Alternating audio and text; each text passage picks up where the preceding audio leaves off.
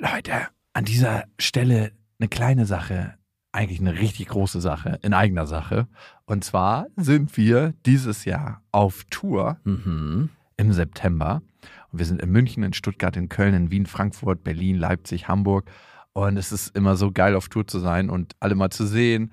Die Tour heißt Zu hart für den Podcast. Und das ist auch Ich bin Programm. gespannt, was da richtig hart sein wird.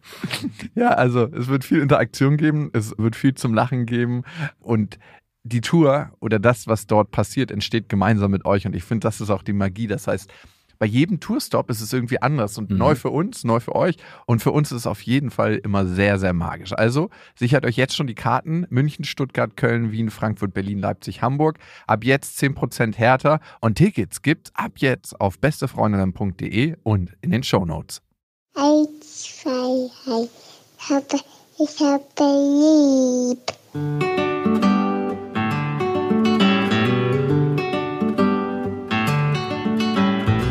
Das sind beste Vaterfreuden.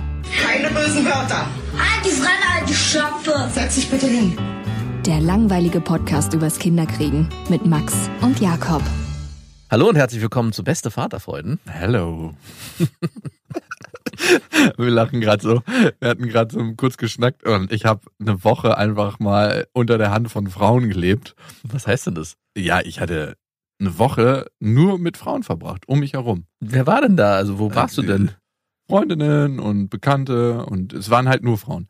Und man merkt richtig, wie ich nicht mal so hart über schöne Frauenkörper reden kann.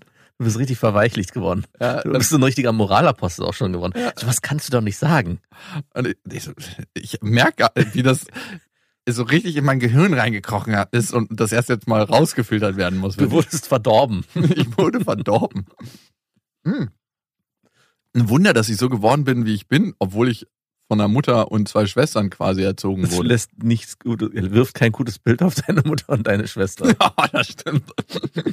Mama, du bist schuld. Aber du bist jetzt der Feminismus-Papst. Genau. Da kommen wir auch zum Titel unserer Folge. Schwanger vom Chef. Und- geht's da um dich oder was? Nein, natürlich nicht. Never fuck the company. Weißt du doch. Ähm, Zu grandios. Oh Gott. Oh. Ein Selbst, eine, eine Beichte. Auf gar keinen Fall. Kriegst du dann auch einen Brief von deinem Vater? Ich weiß, wie das ist. Auch ich habe dieselbe Erfahrung gemacht. Ey, mein Vater in seiner Company, ich glaube, da ist nur verdörrte Wiese. Das ja ah, der hat ja auch eine Handwerkerfirma. Da ist Ey, das ist so eine, eine, die gerade so richtig schön Mörtel an die Wand haut. Mm, komm mal her, meine Kleine. den ziehen wir jetzt noch glatt, den Jungen. Stein auf Stein hier. nee, nee, das geht bei meinem Vater nicht. Also, ich wüsste gar nicht, was. Oh, der hatte auf jeden Fall die unattraktivste Buchhalterin, die ich jemals in meinem Leben gesehen habe. Aus Gründen. Aus Gründen, der weiß sich einfach zu schützen. Lieber Gott, führe mich nicht in Versuchung. Oder die Einstellungsgespräche hat deine Mutter geführt. Oder das. Wahrscheinlich. Die sind ja äh, geschieden, aber arbeiten in einer Firma zusammen. Ja, dann hat sie definitiv die Einstellungsgespräche geführt. Nein, nein, sie sind definitiv zu jung und zu gut aussehend. Aber das bitte. Raus. Wir brauchen hier nicht weiterreden. Sie haben bestimmte Dinge, die Sie überqualifizieren für diese Arbeit. Ihr könnt uns ja mal schreiben, ne, an beste@bestefreundinnen.de mit dem Betreff Vaterfreuden. Und das ist eine Nachricht, die war so ein bisschen auf der Kippe. Gehört sie jetzt in Beste Freundinnen oder gehört sie in Vaterfreuden? Aber wie ihr dem Titel der Folge schon entnehmen könnt, äh, gehört sie doch irgendwie in Vaterfreuden. Melanie schreibt, Seit etwas über einem halben Jahr treffe ich mich regelmäßig mit meinem Chef. Gott sei Dank ist das Ganze nur ein Nebenjob. Aber dazu gleich mehr. Erst haben wir uns nur als Freunde getroffen, bis es bei ihm und seiner Freundin nicht mehr so gut lief. Sie ist ausgezogen, wir haben uns jeden Tag gesehen und wer hätte es gedacht, irgendwann auch mal gebimst. Aber bis wirklich etwas zwischen uns lief, haben wir uns bestimmt vier Monate fast jeden Tag gesehen. Wow, hat er viel Zeit investiert. Was für ein räudiger Typ, ey. Bist du so räudig? Du, was? Nein, aber ganz ehrlich, wenn der nur bimsen will, was ich jetzt einfach mal annehme, dann, da dann sich vier Monate, das ist wirklich Das die ist dein allerhöchste Güte der Seelenfickerei. Was? Ich hätte es genau andersrum gesehen. Nein! Wenn Du- jemand vier Monate Zeit investiert und erst dann sich in den Ja, aber was richtest du begibt. denn da für einen Schaden an auch? Wieso denn, Chef? Vielleicht haben die einfach eine gute Zeit. Ja, okay, ich lese mal weiter. Wie ist es denn bei dir? Nach einer Woche muss passiert sein, ansonsten Nein, überhaupt nicht. Aber Seelenfickerstempel auf dir drauf. ich fand ihn einfach nett und baue ohnehin nicht schnell Gefühle auf. Von daher war es mir auch egal, ob ich jetzt nur ein Lückenbüßer für ihn bin oder was auch immer. Nun zu meinem Problem. Nachdem meine Periode ausgeblieben ist, habe ich einen Schwangerschaftstest gemacht.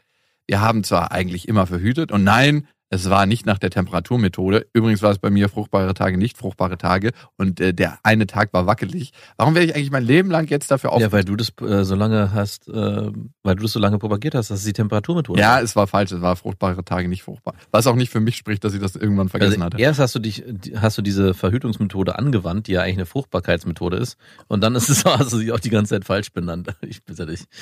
Die, äh, die Schwangerschaft mit einer Mitarbeiterin, einer Schwangerschaft mit einer Mitarbeiterin steht nichts bevor, auch dir nicht. Aber wir alle wissen ja, es kann trotzdem immer mal was schiefgehen. Und so ist es auch bei mir passiert. Äh, seit, ich seit ich das weiß, habe ich unbewusst eine gewisse Distanz zu ihm eingenommen, worauf er mich hingewiesen hat. Allerdings habe ich auch das Gefühl, dass er sich wieder mit seiner Ex-Freundin trifft und es bei den beiden vielleicht nochmal klappen könnte. Immerhin war es bei den beiden schon immer ein ständiges On und Off. Ich habe Angst, ihm zu sagen, dass ich von ihm schwanger bin, äh, da ich das Kind eigentlich eh nicht bekommen und ihn auch nicht in eine komische Situation bringen möchte damit. Er ist immerhin erst 26 und ich stecke mit 21 immer noch in meiner Ausbildung. Und er in mir. Wie seht ihr das? Sollte ich es ihm sagen oder das Kind einfach nicht bekommen und mir einen neuen Nebenjob suchen, ohne weitere Begründung ihm gegenüber? Ach, die Geschichte ist jetzt schon vorbei. Alter, äh, sie steckt in einer harten Situation. Ja, ich dachte, das würde jetzt. Wie nüchtern und lüstern du da einfach raufguckst, du ekliger Typ. Ja, ich hatte Ach, gehofft. die Geschichte. äh, Wann kann man mich denn hier zu Ende entertainen? Ich bin hier noch nicht ausreichend entertained. Die Frau hat ein Problem. Ich dachte, wir sind am Anfang des Dramaturgiebogens und nicht am Ende. Nein, ja, wir sind am Anfang, aber wir können jetzt mögliche Endszenarien ausmalen. Also ich weiß zum Beispiel nicht, ob auch die Option im Raum steht, dass sie das Kind bekommt. Die hat sie nämlich gar nicht aufgemacht. Also für sie gibt's die jetzt erstmal nicht. Hm.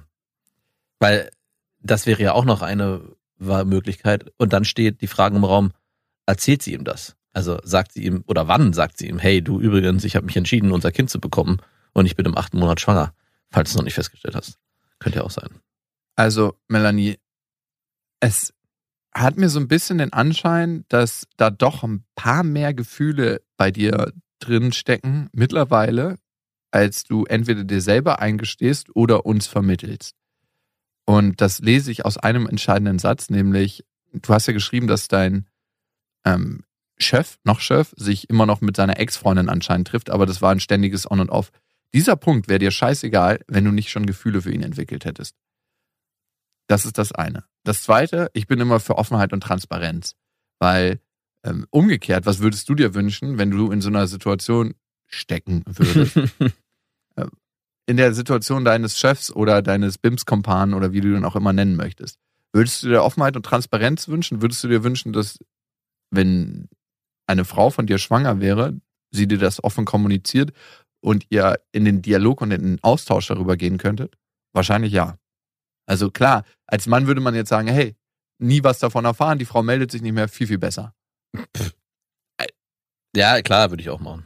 Also wenn du es dir aussuchen könntest, Hm, Auf jeden Fall. also das Man in Black Ding, das Blitz-Ding, wo du nichts wüsstest von dem, was passiert ist, Hätte ich oder schon oft angewandt. diese ganze ähm, Dramanummer mit, ich habe eine Frau geschwängert, die hat wegen mir abgetrieben und ähm, wir sind unglücklich auseinander. Sex verliert auf jeden Fall so ein bisschen an Geilheit, wenn du das Minimal. Aber ich meine, das kann dir egal sein. Ich finde, er steckt mit in der Situation. Ihr tragt beide die Verantwortung. Darum solltet ihr auch beide davon wissen und auch offen in den Dialog darüber gehen. Also ich finde auch, ich sehe es ganz genauso, schwanger wird nicht nur die Frau, sondern schwanger wird man immer gemeinsam. Mhm. Also der Mann ist da mindestens, der Mann ist da genauso verantwortlich wie die Frau und am Ende müssen es beide, also was heißt müssen es? Das, für mich hört sich auch so an, als würdest du sozusagen das Laster alleine tragen wollen und auch alleine dieses Problem lösen wollen. Aber am Ende ist es eine Sache, die ihr beide gemeinsam wahrscheinlich, die ihr beide gemeinsam entscheiden solltet, beziehungsweise muss er auf jeden Fall Bescheid wissen, um sich eben nicht einfach nur dieser Situation zu entziehen und du auch am Ende sagst, ja, okay, ist halt alles mein Problem. Ähm, ich bin mir irgendwie, das habe ich auch rausgehört, eh nicht so viel wert, weil ich auch nicht so schnell Gefühle entwickle. Und dann kann ich das auch einfach eben nochmal so schnell abkandideln.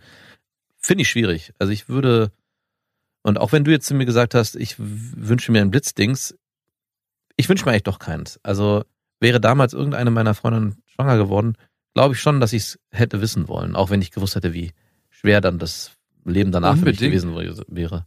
Ja, weil ich eigentlich schon jemand bin, denke ich, der verantwortungsbewusst um, mit seinem Leben umgeht und auch mit seinen Entscheidungen und auch Laber nicht. diese, und mir das da auch gewünscht hätte. Wer weiß. Also das sage ich heute. Ne? Damals hätte ich gesagt, hey bitte, Blitzdings, her damit. Ja, natürlich. Für einige Sachen wünscht man sich ein Blitzding in seinem Leben. Ähm, was ich viel, viel entscheidender finde an der Situation, Melanie, du schreibst, du triffst dich mit jemandem über vier Monate eigentlich täglich und baust keine Gefühle zu dem auf. Das glaube ich dir nicht. Ja, das hört sich sehr komisch an. Ne? Also kann es sein, und das ist ja das viel tiefer liegendere Thema, dass du jemand bist, der sich so ein bisschen abgekapselt hat aus der Angst, verletzt zu werden. Und das jetzt wieder tust in der Situation, weil du eigentlich mit der Reaktion deines Noch-Chefs nicht so richtig umgehen möchtest. Es ist doch da eine Gelegenheit, mit diesem Muster, was du anscheinend lebst und hast, ich bin ganz alleine, ich äh, kapsel mich von Menschen ab, ich äh, komme nicht schnell in meine Gefühle, in Kontakt zu gehen und zu gucken, ob du das immer wieder, auch in Extremsituationen und Extremsituationen, so scheiße sie auch sind, sind immer dafür da, um persönlich zu wachsen Mhm. äh, und daraus gestärkt rauszugehen. Ich bin heute ein anderer Mann, als ich noch vor der Geburt meiner Tochter war. Auch wenn die letzten vier Jahre, würde ich sagen, persönlich am herausforderndsten waren für mich in meinem gesamten Leben, Mhm. hat es mich zu einem anderen Menschen gemacht. Und ich möchte es nicht missen, diesen, dieser Mensch zu sein. In dem Moment, wo ich in die Verantwortung gehe, und klar habe ich ein paar Teilbereiche gemieden. Ich bin nicht in meine Beziehungsverantwortung mit meiner Ex-Freundin gegangen, beziehungsweise nach den Möglichkeiten, die mir damals zur Verfügung standen, habe ich es gemacht, so gut ich es konnte. Heute würde ich es vielleicht anders machen. Ne? Also das ist eine andere Story, aber ähm, lass den Menschen, mit dem du da in Kontakt bist, auch seinen Konflikt le leben. Ja. Und lass ihn auch daran wachsen. Und wachse dann auch an deinem eigenen Konflikt, in dem du steckst, in dem du in ihn reingehst und ihn nicht meidest und damit auch die ganze Scheiße für dich alleine trägst. Was meinst du, was das ausmachen kann, so eine Abtreibung, was das mit dir auch, Ja. was ist das auch in dir aufrütteln kann?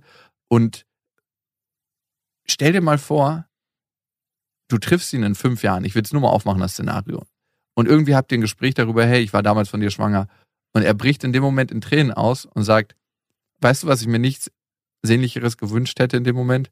Dass wir eine kleine Familie gründen. Ja, oder dass du mich darüber informierst und wir gemeinsam entschieden hätten. Alle Szenarien, die möglich sind. Und ich finde irgendwie ähm, es cool, wenn er darüber informiert werden kann, damit er auch damit dealen kann. Die Sch- Entscheidung bleibt dir ja trotzdem überlassen. Ja, ja. Also die bleibt ja bei dir, wie du dich auch immer entscheiden möchtest dafür. Melanie, viel Glück für deinen Weg und danke, dass du deine Geschichte mit uns geteilt hast, so offen und ehrlich. Krasse Situation, in der du dich da befindest. Ich finde es immer wieder spannend, dass so ein Geschäftsführer oder Chef mit Angestelltenverhältnis dazu führen kann, dass man dann doch so innig miteinander wird. Schon faszinierend. Das ist irgendwie ein sehr abstraktes Modell, was, äh, wo ich immer frage, mich frage, in welchen Situationen entsteht die Annäherung? In welchem Berufskontext bewegt man sich, wo man dann auf einmal auf Toilette verschwindet und dann mehr entsteht? Meinst du so am, am Fließband so, dass man so, ah, lass mir mal damit, ich, ja, ich greife mir, da, ja, ich greife dir mal damit unter die Arme so ein bisschen, so von hinten, so Tennislehrermäßig. Ja, Ja. ich glaube, das entsteht bei einigen, wenn die einfach dicht zusammenarbeiten an Projekten. Für mich persönlich, ich habe ja ein paar Mitarbeiterinnen, ähm, es ist immer so, das ist alles so asexuell in der Firma. Ja. Also ich denke noch nicht mal dran. Also in meinem alten Job, als ich angestellt war, ich war eine kurze Zeit in meinem Leben In der anderen Position. da hast du die eher zu meinen Chefinnen. da ist es was anderes gewesen. Nein, äh, da hatte ich einmal was mit einer Mitarbeiterin, mit einer entfernten Mitarbeiterin, aber es war auch ein großer Betrieb. Das heißt, und die hat auch danach den, den Job verlassen. Wegen dir? Nein, das stand schon vorher fest und ich wusste das natürlich. Ach so, okay. Dann dachte ich mir, oh, guter Zeitpunkt. Hier gibt's doch einen Abschiedsbims. Noch ein letztes Mal. First cut is it? Last cut müsste es ja heißen. Ja. Ich weiß noch die, das Szenario. Ähm, ein anderer Kollege hatte auch ähm, eine Arbeitskollegin mit abgeschleppt in seiner Privatwohnung, wo er mit seiner Freundin gewohnt hatte. What? Und es war wirklich so, man ist in die Wohnung reingekommen und es hingen überall Bilder von denen Oh, zusammen. nee. Und ich dachte mir so, das gibt's jetzt nicht. ich habe mich richtig schlecht gefühlt, obwohl ich mit der Situation nichts Ich meine, zu tun hatte. das muss ja auch ziemlich hart, es ist doch super hart auch für denjenigen, der kommt, der dann diese ganzen Bilder sieht, der ist ja auch dann in so einem moralischen Dilemma. Macht man dann so, okay, nein, das hat mit mir nichts zu tun, das ist seine Entscheidung, nicht meine Entscheidung. Es kam übrigens auch noch die Polizei, weil wir so laut Mucke dabei gehört haben, weil keiner den anderen hören wollte. Was hast du denn da zu tun gehabt? Nein, ich war ja in, einem, ich war in den Schlafzimmer von einem Pärchen mit der Arbeitskollegin. Ach, du hattest, ach so, okay. Das ist Und irgendwie mein ist Arbeitskollege war im Wohnzimmer. Ich fand es auch sehr generös, dass er mir das Schlafzimmer überlassen ja, hatte. natürlich. Und wir haben Ja, halt, natürlich, weil das Schlafzimmer ja sonst also so ein. Tabuort. Boah. Aber würdest du lieber einen Arbeitskollegen in deinem persönlichen Bett bimsen lassen? Das, Ja. Nein. Also wenn ich, wenn ich mir jetzt das Szenario ausmale, ich würde nach Hause gehen und hätte dort die ganzen Bilder von meiner Frau und meinen Kindern. Nein, die Kinder, der hatte keine Kinder. ja, egal. Und dann, ich hätte, Übertreib mal nicht. Und der Golden Retriever erkennt alle Leute nicht vom Geruch, weil sie ihm fremd sind. und die Bilder führen das Treppenhaus hoch zum Ja, genau. Schlafzimmer Und als letztes der wartende Blick der, der Schwiegermutter so. über dem Schlafzimmer. genau. Und der Vater, der noch so in so einer strengen Pose ist. Ihr geht hier nicht weiter. Würde ich doch lieber das Wohnzimmer oder irgendeinen anderen Ort Das bevorzugen. Kinderzimmer. Das Kinderzimmer. Papa, hier riecht so komisch. Meine ganzen Spielsachen sind verklebt. ähm, frag deine Mutter. Äh, lieber nicht. Ja, auf jeden Fall kam die Polizei irgendwann, weil die Mucke so laut war. Aber ich konnte es auch verstehen. Er hat halt extra laut Musik angemacht, weil keiner den anderen hören wollte. Und seine Freundin war Polizistin. Oder was? Und hat dann da erstmal Flotten Dreier den Striptease ausgepackt. Ich bin hier ein Wir bisschen sind verhaftet. Warum jede Geschichte auch immer ein Happy End hat bei uns. Im wahrsten Sinne. Ist Männer, ist die Männerfantasie wirklich so simpel? Warum denken wir eigentlich immer an die gleichen Scheißbilder? Gott. Eklig. sind verhaftet. Ich glaube tatsächlich, dass sich das leider auch nie verändert. Du wirst auch so einen 65, 70-jährigen Mann finden, der die Geschichte genauso weiterspinnt. Auch er würde so, wenn du es so in, in die Welt geben würdest, dann würde jeder mal so die Geschichte beenden mit, sie sind verhaftet, sie sind verhaftet. ich hab ja, war ja mal Trainer und hatte so acht, neun, zehnjährige Kinder, die ich trainiert habe und ein Vater von denen, ich dachte jedes Mal, das kann doch nicht wahr sein. Der hat jedes Mal, wenn er mich gesehen hat, mir irgendeinen schmutzigen Witz erzählt vor seinem Sohn. Und der ein, den einen Tag kam der, ich war irgendwie total übermüdet, sein Sohn daneben dran und er kam so zu mir und meinte so, hey Max, du, meiner ist zwar nicht lang, aber dafür unglaublich dünn. Und ich stand da so und dachte, hä, Moment mal, was passiert hier gerade, bis ich gecheckt habe, von was er redet. Und sein Sohn war das aber schon so gewöhnt, das war auch noch einer der harmloseren Witze, dass der, äh, dass der darauf gar nicht reagiert hat. Ich habe mich halt aber auch gefragt, was ist das für ein Bild, was erzeugt wird bei dem eigenen Kind, wenn dein Vater die ganze Zeit irgendwelche schmutzigen Dad-Witze, die sich im sexuellen Bereich bewegen. Ja, was ist das für ein Bild, dass dein Vater ein alter Perverser ist und ja chronisch untervögelt ist? Das Bild kriegst du dann. Und dann fragst du dich, wie es bei deiner Mutter und bei deinem Papa läuft. Und dann ist die Antwort ganz klar, gar nicht. ja. das- aber muss man sich das als Achtjähriger fragen? Sollte man nicht unbedingt müssen, aber dein Segelkompagnon musste sich das fragen. Er war auch nicht wirklich ehrgeizig und äh, ein krasser Schlaffo. Ich hab, wird auch immer davon. Der Vater oder der, der Nein, der Sohn, der war immer auch sehr, sehr Weit hinten. Weit hinten hatte keinen Bock und war immer so. Äh, er ich hab- konnte der, den Wind, der ihm ins Segel geblasen wurde, nicht so richtig nutzen Nee. für sich. Nee. Das ist eine Metapher fürs Leben. Ja. So, zur nächsten Mail. Und die kommt von Leonie. Leonie schreibt. Äh, Leonie ist übrigens schwanger geworden, ungewollt. Sie hat verhütet mit der Pille. Irgendwie hat es nicht so richtig geklappt. Und sie ist äh, Mutter von Zwillingen geworden. War eine extrem schmerzhafte Schwangerschaft. Aber jetzt hat sie zwei gesunde Kinder. Äh, Und das Muttersein und die Beziehung zu ihrem Mann haben sich positiv entwickelt. Zum Podcast schreibt sie. Ich finde euch witzig und höre gerne eure lockeren Unterhaltungen über das Vatersein. Ihr traut euch auch immer über kritische Themen zu reden oder auch Aussagen zu treffen, die nicht immer gut ankommen. Das mag ich. Bis zu dem Moment, wo es mich selber betroffen hat, fand ich es auch immer gut. Der Klassiker. Als ich heute Morgen, wie immer auf dem Weg zur Kita, die Folge Back to Kita gehört habe, ist mir eine Aussage bitter aufgestoßen. Und zwar, dass ihr nicht verstehen könnt, warum eine Mutter ihr Kind, ihre Kinder in die Betreuung gibt, obwohl sie finanziell abgesichert ist, also das finanziell nicht nötig wäre. Das Beispiel war Lillas Oma, die als Sekretärin so viel verdient hat, wie die Betreuung ihrer Kinder gekostet hat. Hierzu möchte ich ähm, meinen Senf dazugeben. Meine Kinder sind in Betreuung, seitdem sie sechs Monate alt sind. Und zwar einzig und alleine, weil ich arbeiten will. Mein Mann ist selbstständiger Zahnarzt und ich über ein politisches Mandat mit einer ordentlichen Verantwortung aus. Eigentlich war es geplant, dass ich später erst meine Arbeit aufnehme, aber meine Vorgängerin musste aus gesundheitlichen Gründen früher zurücktreten. Ich habe mich natürlich in Absprache mit meinem Mann dafür entschieden, die Verantwortung früher zu übernehmen. Immerhin waren unvorhergesehene Situationen in unserem Leben eh in Mode. Finanziell wäre es nicht nötig gewesen und es hatte nichts mit Überforderung zu tun. Im Gegenteil, ich fühle mich zu Hause unterfordert. Ich brauche einfach eine intellektuelle Herausforderung und bin seitdem ich arbeite viel ausgeglichener. Ich liebe die Zeit in der Familie, aber um glücklich zu sein, brauche ich beide Aspekte. Und ich denke, eine arbeitende, glückliche und ausgeglichene Mutter ist eine bessere Mutter als eine Mutter, die zwar viel zu Hause ist, sich aber nicht ausgefüllt fühlt. Ich komme übrigens aus Belgien. Hier hat man gesetzlich nur drei Monate Mutterschutz. Das war's. Liebe Grüße, Leonie. Abrupte Sende. Geil, so, so, das war's. Leonie, voll cool. Sind wir voll bei dir. Ich glaube, die Situation ist nicht ganz zu vergleichen. Also, äh, ich kann total verstehen, wenn eine Frau, ein Mann, ich glaube, das ist auf beide Geschlechter zu beziehen, ähm, Bock hat zu arbeiten und sagt, hey, ich fühle mich mit meinen Kindern ein bisschen unterfordert zu Hause und die dann in die Betreuung gibt. Völlig legitim. Anscheinend, und das glaube ich ist der viel entscheidendere Punkt, ist bei dir selber innerlich noch ein Fragezeichen, sonst hättest du da gar keine Resonanz auf das Thema.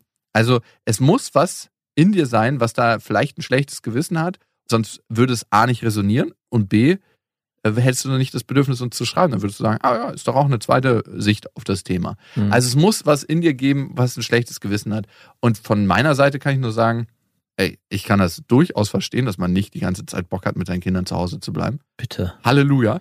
Ähm, ich sag selbst immer, ein Tag als Papa, so ein Vollzeit-Dad, wie ich es ja dann auch an Tagen bin. Ja. Also ich bin ja ähm, dienstags und äh, samstags und sonntags Vollzeit-Dad, ist fast anstrengender als ein Tag bei der Arbeit. Mhm. Weil ich bei der Arbeit immer wieder Pausen machen kann und über meine Zeit verfügen kann und natürlich auch auf einer anderen Ebene gefordert bin. Kinder ziehen einen so krass in den Moment rein und wenn man nicht in dem Moment ist, dann nee, nee, nee, wird sofort rumgemeckert. ich denke, natürlich spiele ich nicht die ganze Zeit mit diesen kleinen Scheißfiguren. Ich habe da gar keinen Bock drauf. Natürlich nicht. Das ist so eigentlich, als ob man die ganze Zeit, also für mich wäre es Buchhaltung, Buchhaltung ist so das Gottsthema, Ja. zur Buchhaltung gezwungen wird. Und natürlich habe ich auch äh, Bock, mich anders zu fordern. Und warum sollte es nicht gleichgeschlechtlich sein, das Recht dazu? 100 Prozent, ich bin total bei dir. Ähm, ich glaube, wovon, ähm, ich glaube, die Situation bei meiner Ex-Freundin war noch eine bisschen andere. Meine Ex-Freundin ist halt zu einer Tagesmutter gekommen ähm, nach der Schule. Ähm, und das fand ich schon ziemlich lang und das hat sie auch selber so beschrieben. Also das war eher vielleicht die Situation, die ich von meiner Ex-Freundin gehört habe, wo ich dachte so, hey, vielleicht hätte sie sich das anders gewünscht. Das hatte ich auf jeden Fall so rausgehört. Aber dass ich es von deiner Position total verstehen kann, 100 Prozent. Also ich meine, wir hatten ja gesagt in der Folge, und das regt sie auch so auf, dass wir der Meinung sind, wenn jemand genug finanzielle Möglichkeiten hat, ist es, verstehen wir es nicht, warum er dann nicht zu Hause die Kinder mindestens ein Jahr behält nach dieser Back to Kita Folge. Und Mhm. das ist der Aufreger. Den kann ich schon verstehen, weil ich merke auch selber, dass ich da jedes Komm Mal aus deinem scheiß Rollendenken endlich mal raus. Nein, dass ich, genau, Typ. dass ich da jedes Mal fluide werde in meinen Sch- Entscheidungen. Wenn ich jetzt so eine Mail höre, denke ich, ja, absolut legitim, weil am Ende ist auch ein gesunder Egoismus vonnöten, um auch eine gute Mutter oder ein guter Vater zu sein. Also wer sich nur für seine Kinder aufgibt, unter der Prämisse, hey, ich muss das jetzt machen, weil ich weiß, ich habe irgendwo gehört, das ist das Beste. Ich bin aber eigentlich total unglücklich mit der Situation, aber ich mache es trotzdem, ist es, glaube ich, und das beschreibst du ja auch, Leonie, dass du dann keine nicht die beste Mutter sein kannst, die du eigentlich sein möchtest, weil du eben nicht ausgefüllt bist. Und wir hatten ja beide Folgen. Wir hatten einmal Dr. Eva Rass, wir hatten ja einmal die Folge Back to Kita und einmal ähm, die Folge, dass die Kinder lange zu Hause bleiben sollen. Und ich bin immer noch nicht an dem Punkt angekommen, wo ich sage, hey, es ist das Beste, weil ich so, weil wir mittlerweile so viel Rückmeldung bekommen haben und auch im Freundeskreis es immer wieder unterschiedliche Meinungen dazu gibt, dass der eine sagt, ey, meine Kinder, die wollten mit einem ja unbedingt, das hätte ich, hätte ich gar nicht ausgehalten zu Hause, ich habe die gar nicht festhalten können, weil die unbedingt gehen wollten. Und es gibt dann wieder welche, die sagen, hey, es geht nicht, mein Kind kommt in der Kita nicht zurecht, ich muss es zu Hause behalten. Und es zeigt mir einfach, dass jedes Kind und auch jede Familie individuell entscheiden muss, welche Bedürfnisse abgedeckt werden müssen und wie man das am besten handhaben kann. Ich würde immer dazu tendieren, wenn die Kinder nach sechs Monaten krasse Probleme damit haben, in der Kita zu sein und sich dort nicht wohlfühlen und das sich zu Hause zeigt. Wir haben jetzt zum Beispiel zu Hause das Beispiel, Felix und Marie gehen jetzt seit einer Woche wieder in die Kita und Felix ist abends extrem anstrengend. Also es ist jetzt gar nicht irgendwie, dass er Probleme macht, aber der ist, äh, Der ist eh ein anstrengender Bengel. Na, überhaupt nicht. Das ist nämlich genau das Problem. Es ist nämlich sonst ist er, das Ein überhaupt verzogener, anstrengender er Bengel. ist, er ist total ausgeglichen. Und jetzt ist es so, dass er abends rummeckert immer und mäkelt und macht und tut und auch am Wochenende extrem nah am Wasser gebaut war. Und ich dachte, was ist denn hier los? Das ist doch nicht normal. Bis mir dann aufgefallen ist, ja klar, der ist jetzt wieder seit einer Woche in der Kita und es ist Stress für den. Das heißt jetzt nicht, dass ich ihn jetzt sofort wieder rausnehme. Aber in einer Woche spätestens zuckst du mal. Nein, ich zucke überhaupt nicht. Aber es ist halt wirklich, man muss halt wirklich gucken, wie kommen die Kinder damit klar und die Entscheidung danach treffen und nicht unbedingt immer sich danach halten, was vielleicht Professor XY sagt oder wenn man dafür von seinen Freunden oder uns verurteilt wird, wenn man seine Kinder so früh wieder in Total. schickt. Leonie, ich glaube, du kannst da total bei dir sein und du hast für dich einen richtigen Weg in, gefunden.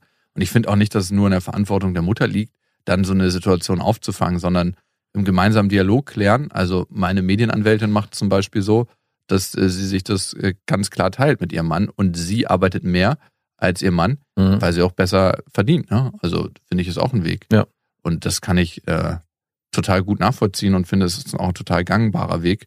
Ähm, also es hat auch nicht immer nur was mit Verdienst zu tun, sondern jeder fühlt sich unterschiedlich wohl in verschiedensten Rollen. Ja, Mein Kumpel, ähm, mein Kumpel wartet auf eine wohlhabende Frau, meint er.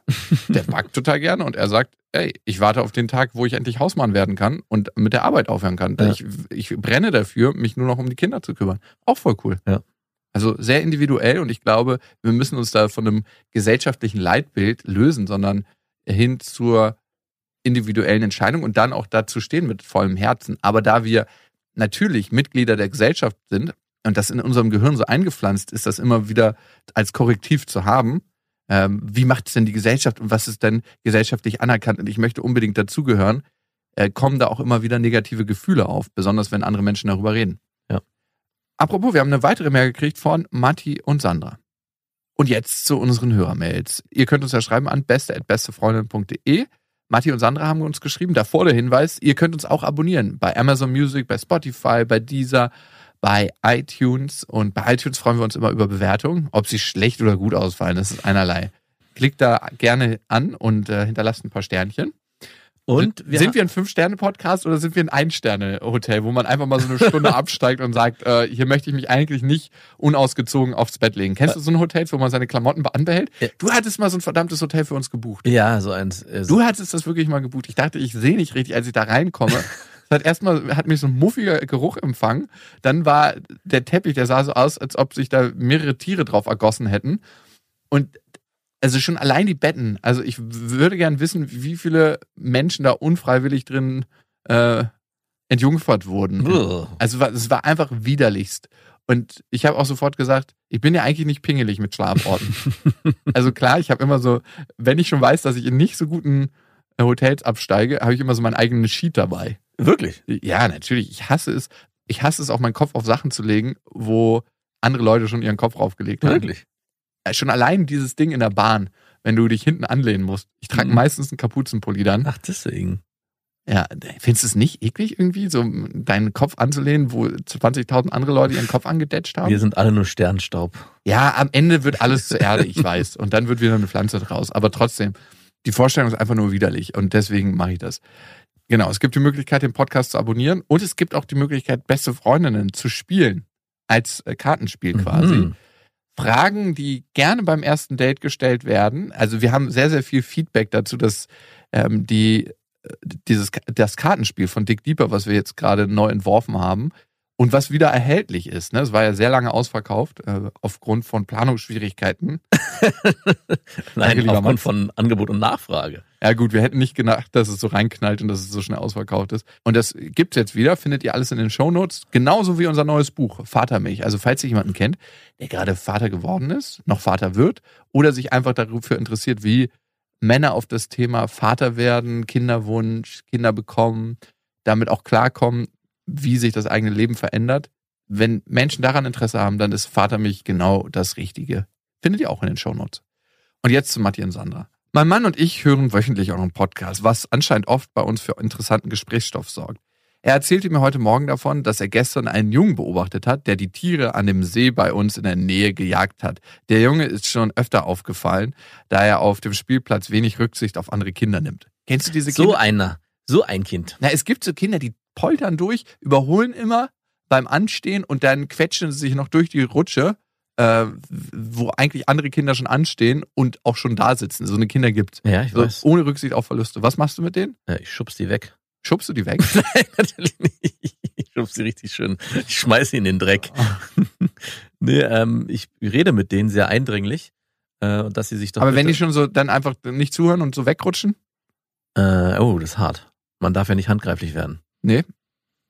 Hm. Ich glaube, dann sage ich zu meinen Kindern, guck mal, Kinder, das ist ein sehr schlecht erzogener Junge. Den mögen wir nicht. Nein, sagst du. Nein, sag ich natürlich nicht.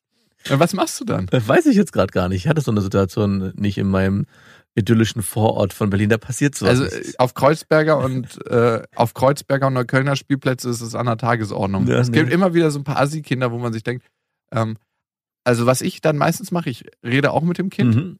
ähm, oder ich blockiere den Weg, Ja, Das- das genau. dass es nicht vordrängeln kann. Manche Kinder sind dann wirklich so dreist, Was, wirklich? dass sie sich dazwischen drängeln, ähm, trotzdem noch an der Blockierung vorbei. Aber ich bin ja ein guter Blockierer. Also, und wenn das nichts hilft, ähm, dann nehme ich mir den entweder zur Seite oder rede mit den Eltern. ja, und was sagen die Eltern dann? Das sind meistens richtige Vollassis, die fast immer gleich eine Schlägerei anfangen wollen. wirklich. meistens auch direkt eine Kippe im Maul haben. So auf dem Spielplatz rauchen, wo ich mir denke, so, Alter, es ist eigentlich meine Zeit nicht wert, dass ich gerade mit dir ein Gespräch suche. Weil mit wem rede ich hier eigentlich? Du bist doch das Kind von früher, was sich vorgedrängelt hat auf der Rutsche. genau. Also, Ja, die haben wahrscheinlich auch beigebracht, bringt, die kiffen auch oft auf dem Spielplatz. Also nichts gegen Kiffen, ne? Also soll jeder machen, wie er will. Aber es gibt nicht wenig Eltern, die dann auf dem Spielplatz buffen. Ich möchte jetzt das nicht in schlechtes Licht. Das gibt dem Ganzen irgendwie so einen schlechten Ruf. Also Aber du wurdest jetzt gerade erzählt. Ich hatte, meine Frau hatte mir eine Geschichte, als wir hatte mir eine Geschichte erzählt von einem Kind einer Freundin, was in der Schule krasse Probleme bekommen hat. Also es wurde gemobbt, gehänselt, schon in der ersten Klasse und hat dann krasse Probleme auch zu Hause gehabt, hat wieder eingepinkelt, glaube ich, Schlafstörungen gehabt und hat sich extrem zurückgezogen. Und die Eltern haben halt immer versucht, nein, du musst dich weggehen, du musst versuchen, dich zu distanzieren, mach dich stark, sag, dass du was nicht, dass du das nicht willst. Und es hat alles nichts, es hat alles nichts gebracht. Und irgendwann hatte die Mutter die Schnauze voll und hat gesagt so, jetzt reicht's, jetzt haust du zurück. Ja, jetzt wehrst du dich. Das Kind hat das in die Tat umgesetzt, hat sich gewehrt und seitdem läuft der Laden. Also das Kind, es ist so erschreckend, man, so erschreckend diese Info für mich war. Es scheint wirklich so zu sein, dass man die Kinder auch ermächtigen muss, dann in solchen Situationen halt sie auch durchzusetzen. Und wenn es körperlich ist, dann eben auch körperlich. Nicht, dass ich meine Kinder dazu bringen will, dass sie Gewalt anwenden. Aber die Menschen, die diesen Podcast möchtest du das schon zu ermutigen? Aber es hat mich nochmal dafür sensibilisiert, weil ich ja auch immer so, nein, und wenn die dich nerven und dann gehst du einfach weg oder dann sagst du, hey, nein, das will ich Nein. nicht und machst dich stark. Und wenn Grenzen überschritten werden, musst du für dich auch wissen, welche Grenze musst du überschritten, um dein Recht wieder halt, einzustellen. stopp, bis hierhin und nicht weiter. Und das wäre ja in dieser Drängelsituation genauso. Also wenn deine Tochter irgendwann älter wird, willst du, dass sie sich dagegen erwehrt? Und was würde passieren? Natürlich. Ja, aber was würde, genau, und wie, wie weit soll sie gehen? Also wenn sie dann den Blockierer, die Blockierer, das Blockieren von dir geerbt hat, kann sie das sehr gut und dann wird es wahrscheinlich zu einer Rangelei kommen. Und möchtest du dann, dass deine Tochter dann irgendwann auch diese Rangelei bis zum Ende durchzieht? Oder möchtest du, dass sie sagt, nee, okay, ich bin jetzt hier der Schlauere, ich ziehe mich zurück und lass ihn vor? Situationsabhängig, aber Mhm. Rangelei durchziehen wäre so meine präferierte Option. Genau. Nein, Quatsch. Ich ja, glaube, doch, meine auch. ja, Mittlerweile. aber sie wird, das muss ich sagen, wahrscheinlich ein kleines, zierliches Mädchen. Ja. Also so ist sie jetzt jedenfalls. Also sie ist eher sehr zierlich und ähm, ist jetzt nicht eine Kämpferin. Äh, und ich, ich will sie auch nicht in eine Situation reindrücken, wo sie dann irgendwas leben muss, was, was ihr Vater als Film fährt. Nur weil ich das so für mich früher entschieden hatte, sollte sie das nicht machen. Hm. Ähm, keine Ahnung, ich glaube, wenn die Situation kommt, gilt es darauf zu reagieren, aber ich möchte, dass sie einen Strauß an Möglichkeiten hat. Und das wünscht sich ja keiner für seine Kinder, dass sie die Gemobbte wird in der Ja, Schule. genau. Dafür braucht es eine gewisse Haltung. Und ähm, Mobbing ist ein großes, großes Thema, aber ähm, ich wünsche mir, dass es ihr halt nicht widerfährt, aber es wünscht sich ja jedes Elternteil. Okay, zum Thema und zur Mail von Matti und Sandra. Es ging um den Jungen, der sehr häufig verhaltensauffällig wird und äh, die Kinder und die Tiere beim See ärgert. Wir haben selber einen 15 Monate alten Sohn und haben uns die Frage gestellt, ob man seinem Kind Empathie beibringen kann oder ob es eine Veranlagung ist. Wie gehen wir damit um, wenn ähm, zum Beispiel Kinder Tiere quälen und aus Spaß andere Kinder piesacken? Das ist ja eigentlich ziemlich genau die Situation. Also erstmal fragt ihr, ob Empathie erlernt ist oder ob das äh, angeboren ist, also ob es eine genetische Komponente hat.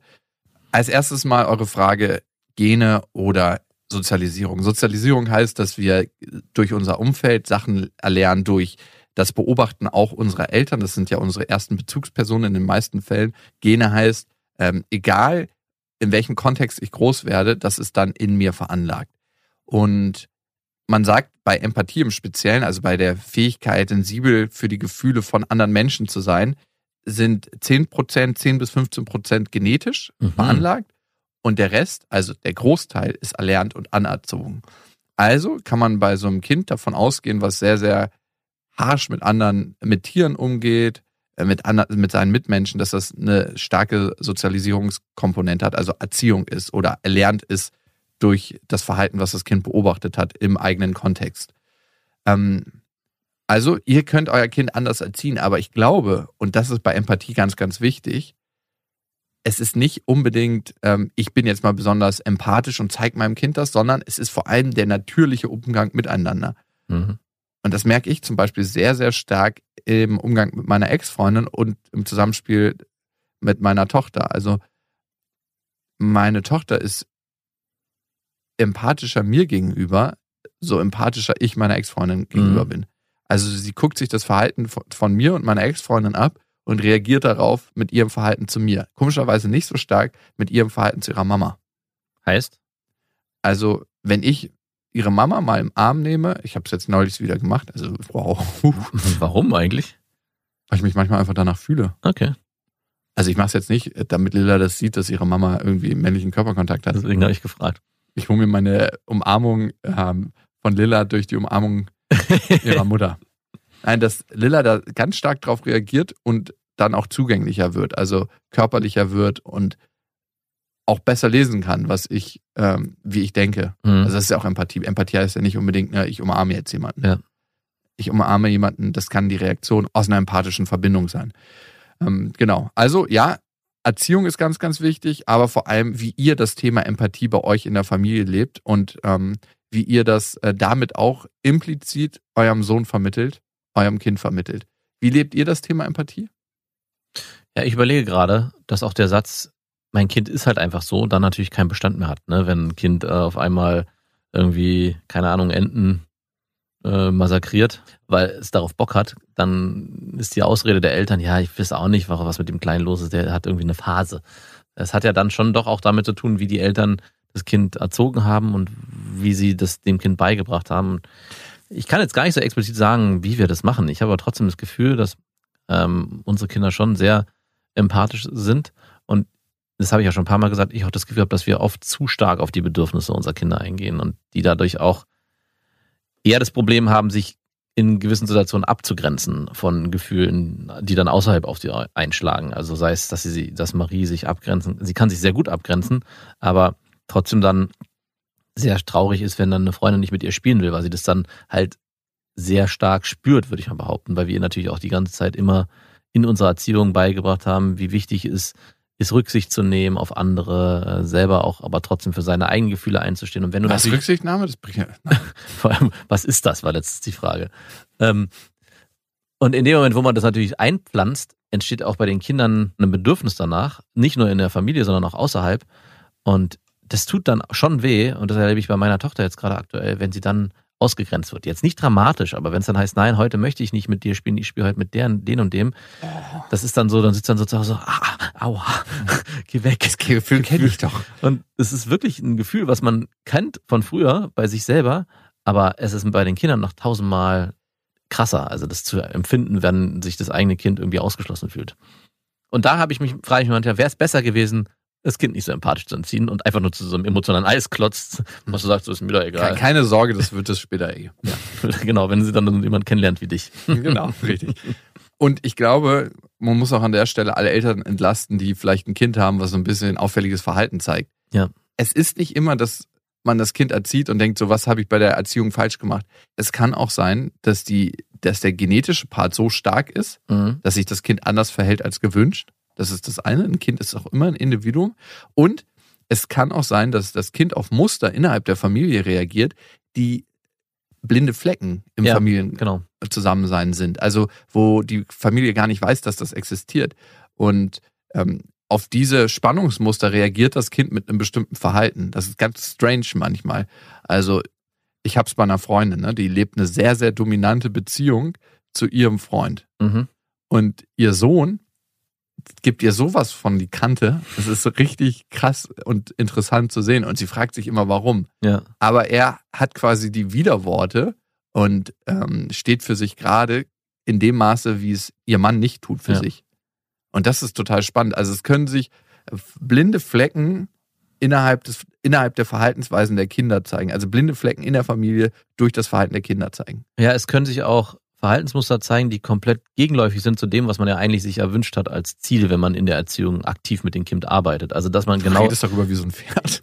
ja, so ist es manchmal gefühlt auch, dass wenn man mit dem Kind halt gerade sich so verhält, dass man, hey, ich will jetzt ganz viel dafür tun, dass es empathisch wird und dann fängt es draußen an, die Enten zu verprügeln, weil es wahrscheinlich, weil man irgendwo einen blinden Fleck hat oder irgendwas vielleicht auch zu stark eingepflanzt hat, sodass das Kind einen Kanalisator braucht, um das irgendwie wieder loszuwerden, diesen Druck, der vielleicht auch aufgebaut wurde. Das kann auch immer sein. Also das ist immer so ein filigranes Gut, was man in den Händen hält, wo ich manchmal denke, wie kann man eigentlich überhaupt was richtig machen?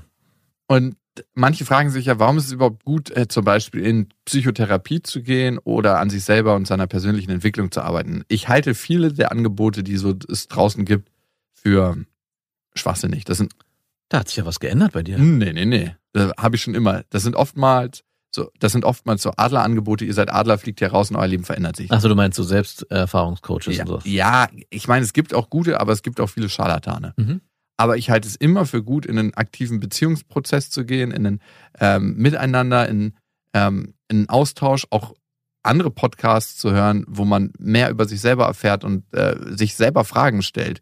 Und in dem Moment, wo ich mich selbst besser erkenne, detektiere ich auch meine blinden Flecken, die Einfluss auf meine Erziehung nehmen, auf meine implizite Erziehung. Mhm. Also nicht das, was ich denke, was ich erziehe, sondern das, was ich tatsächlich erziehe, worüber ich aber noch nicht Bescheid weiß. Mhm. Und ich merke das immer mehr, dass ich durch meine Verhaltensmuster Einfluss auf meine Tochter nehme, in der Art und Weise, wie ich das nicht tun möchte eigentlich. Mhm. Warum lachst du denn? Ja, weil das ist genau das, was ich gerade beschrieben habe. so eklig, ja. Das, Äh, Als ob du es mir wünschst. nein, nein, ich habe du nur, bist ich habe wirklich ein, ich hab ich wünsche dir anerkennend jetzt erstmal, gelächelt. ich Du wünsche dir jetzt erstmal einen Unfall, du sollst irgendwo ausrutschen und es soll dir die Kniescheibe raus. Siehst du mal, wie du mir mein, mein, meine Mimik deutest. Ich habe anerkennend gelächelt, weil das ja genau das nochmal untermauert, was ich gerade beschrieben habe. so, Dass okay. man sich Sorry. eigentlich, ich habe schon ein bisschen falsch gedeutet. ja, um es nochmal zu erklären, dass man halt genau Sachen tut, dass man sich ja eigentlich verhält mit dem besten Gewissen, was man halt eigentlich vor, äh, wie man sich eigentlich Sachen wünscht, auch für sein Kind, und die dann was ganz anderes auslösen. Und wenn man sich dann selbst reflektiert, merkt, ach krass, jetzt fällt mir erst auf, dass das natürlich damit zusammenhängt, dass ich mich so bescheuert verhalte, obwohl ich ja das gar nicht so wollte. Was ich dir gerade noch für einen schlimmen, schmerzhaften Unfall gewünscht habe. Du bist auch einer, der Rache direkt äh, ausgeführt hat. Hey, der wollte dir was Gutes. Egal, jetzt ist er tot. Zum Glück bin ich nicht im 18. Jahrhundert. Das hätte er sich vorher Pisto- überlegen sollen. Pistolero-Zeitalter gebo- geboren, ey. Mich hätte es nicht lange gegeben. Oh Gott, oh Du Gott. Oh wärst so ein Duell Duellist gewesen. Ja, genau. Zu den Waffen. Sofort. Das hat ja damals ewig gedauert. Diese Duelle waren ja sowas von skurril. Die waren immer, äh, weil diese Schwertkämpfe, die die dann hatten, meistens nie im Tod geendet haben. Und die, es waren aber so Ehrenkodex. Das heißt, wenn man sich beim, man durfte den dann auch, wenn er sich nicht mehr wehren konnte, töten. Das heißt, der ist dann geheilt über die Jahre und wenn die sich dann wieder gesehen haben, ging es weiter. Oh Gott, oh Gott. Und als Ende des Ganzen waren dann irgendwann halt äh, Schwar pa ähm, Schwarzpulver und Patronen, weil dadurch wurde der Tod schneller herbeigeführt als durch diese Stichwaffen, die die benutzt haben. Gibt einen guten Film, der Duellist, da, da wird es lange, geht ziemlich lange, ist ein ziemlich alter Film. Ich glaube sogar von Stanley Kubrick, bin mir nicht sicher. Wie albern, aber wie albern. Super albern. Also ich meine, es geht ja bei den Menschen darum, die Gene weiterzugeben und ähm, ich, die, die Methoden sichern das nicht unbedingt. Ja. Gott, oh Gott, oh Gott. Ja, ich glaube bei dem Empathie-Thema, und das lerne ich für mich immer mehr, ist vor allem eine Sache ganz entscheidend. Wie viel Empathie hat man sich selber gegenüber? Ja. Also, wie viel Mitgefühl hat man sich selber gegenüber? Und wie gut weiß man auch seine eigenen Gefühle zu lesen und weiß, wo man gerade ist. Und ich merke immer mehr, dass ich tatsächlich mir meine wahren Gefühle in vielen Situationen gar nicht eingestehe. Also meine Trauer, mein Schmerz, diese Potpourri an negativ empfundenen Gefühlen vermeide ich sehr, sehr oft. Hm. Und ihr wisst ja, es gibt keine richtigen oder falschen Gefühle. Es gibt einfach nur Gefühle. Alle Gefühle sind gut und halten uns lebendig und durch den Licht- und Schatteneinfall im Leben fühlen wir uns am Leben. Macht's gut. Das waren Beste Vaterfreuden mit Max und Jakob. Jetzt auf iTunes, Spotify, Deezer und YouTube. Der 7-One-Audio-Podcast-Tipp. Hallo, ich bin Lynn. Und ich bin Leo. Ihr kennt uns vielleicht schon vom True Crime Podcast Mord auf Ex. Eigentlich sprechen wir da ja jede Woche über Verbrechen. Aber da gibt es ja noch ein anderes Thema, das die Menschen und uns schon immer fasziniert hat. Die Liebe. Krasse Geschichten, die wirklich passiert sind. Bonnie und Clyde zum Beispiel. Cleopatra und Caesar. Oder Diana und Charles. Oder halt Camilla. Liebe gibt's bei True Love aber auch nicht nur im klassischen Sinne. Es geht auch um Familie, um die Liebe zum Beruf oder sich selbst oder Freundschaft. Am besten sind ja auch eh die Filme, wo dann am Ende steht, nach einer wahren Begebenheit. Das sind so Geschichten, die kannst du dir eigentlich gar nicht ausdenken. Ja. Und das gibt's jetzt eben als Podcast. Und das Ganze heißt True Love. Ja, der Name sagt's eigentlich schon. Aus True Crime wird True Love. Krasse Geschichten, Plot-Twists und verrückte Protagonisten. Es ist also in anderen Worten ein Podcast für alle, die True Crime hassen, aber auch für alle, die True Crime lieben. Macht euch bereit für ein neues Podcast-Genre, True Love. Oh, ich kann es gar nicht abwarten, euch die Geschichte zu erzählen von zum Beispiel dem Jungen, der nach seiner Mutter gesucht hat. Jahrelang, auch wenn ich wahrscheinlich dabei heulen werde. Oder die Geschichte von Sissy. Also der Film ist nichts dagegen. Ab dem 20. Oktober, überall wo es Podcasts gibt, True Love. Echte Geschichten, wahre Liebe. Voller Werbespruch, oder? Ja, aber es ist ja auch schön. Der Podcast macht ja glücklich. Ja, deswegen jetzt am besten direkt abonnieren.